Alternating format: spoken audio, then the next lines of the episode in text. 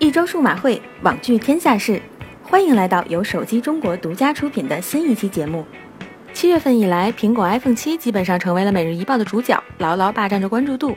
不曾想，苹果后院失火，被 iOS 输入法抢了个头条，而且给自己招了不少骂名。据悉，苹果输入法键入“机尘”二字的时候，首个联想词竟然是中国。一时间，微博、贴吧、论坛乃至小编朋友圈，到处都充斥着讨伐苹果的声音，纷纷指责苹果居心险恶。身为世界第一大科技公司，如此高逼格的苹果，竟然 low 到耍这种小聪明吗？当体内的洪荒之力快要爆发的时候，小编我也尝试渐入了灭掉。联想词竟然是日本，纳尼？这是什么情况？随后就有分析指出，这其实跟苹果意志无关，而是输入法云端算法的锅。那么，击沉中国究竟作何解释呢？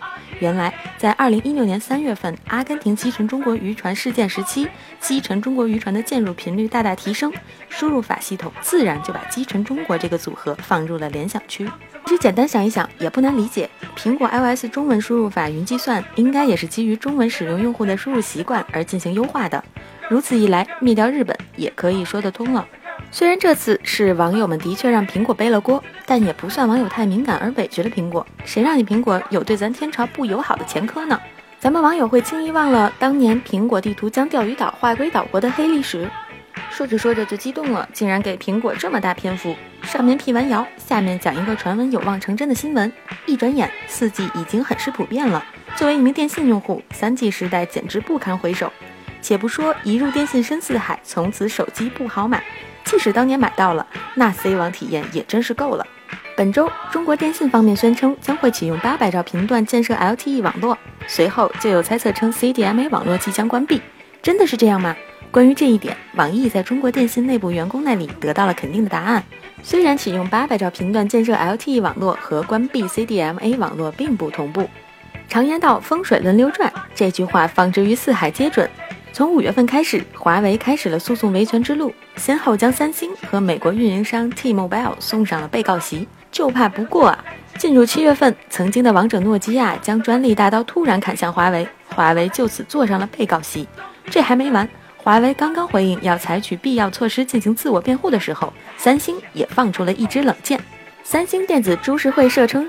华为技术有限公司、北京恒通达百货有限公司销售的华为 Mate 八、荣耀等手机和平板电脑上侵犯了三星包括用于在移动通信系统中发送和接收随机化小区域干扰的控制信息的方法和装置、记录活动图像数据的方法和数码照相机在内的六件专利，要求两被告停止生产、销售。许诺销售等侵权行为，并在两个案件中分别提出了八千五十万元的赔偿要求，共计一点六一亿元。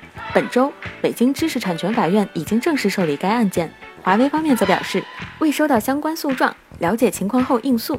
其实，三星、华为、诺基亚哪一个不是手握一堆专利的一方霸主？真要打起官司来，估计短时间内还真不会很快有结果。况且，业内许多人也不认为他们将就此撕破脸，最终的和解仍然有着不小的可能性。有人手握专利，底气十足；有人手握英镑，那更是豪气冲天。据外媒报道，日本软银集团将以二百三十四亿英镑（约三百一十亿美元）天价将英国最成功的科技公司 ARM 收入囊中，一时间业内到处都是惊呆脸。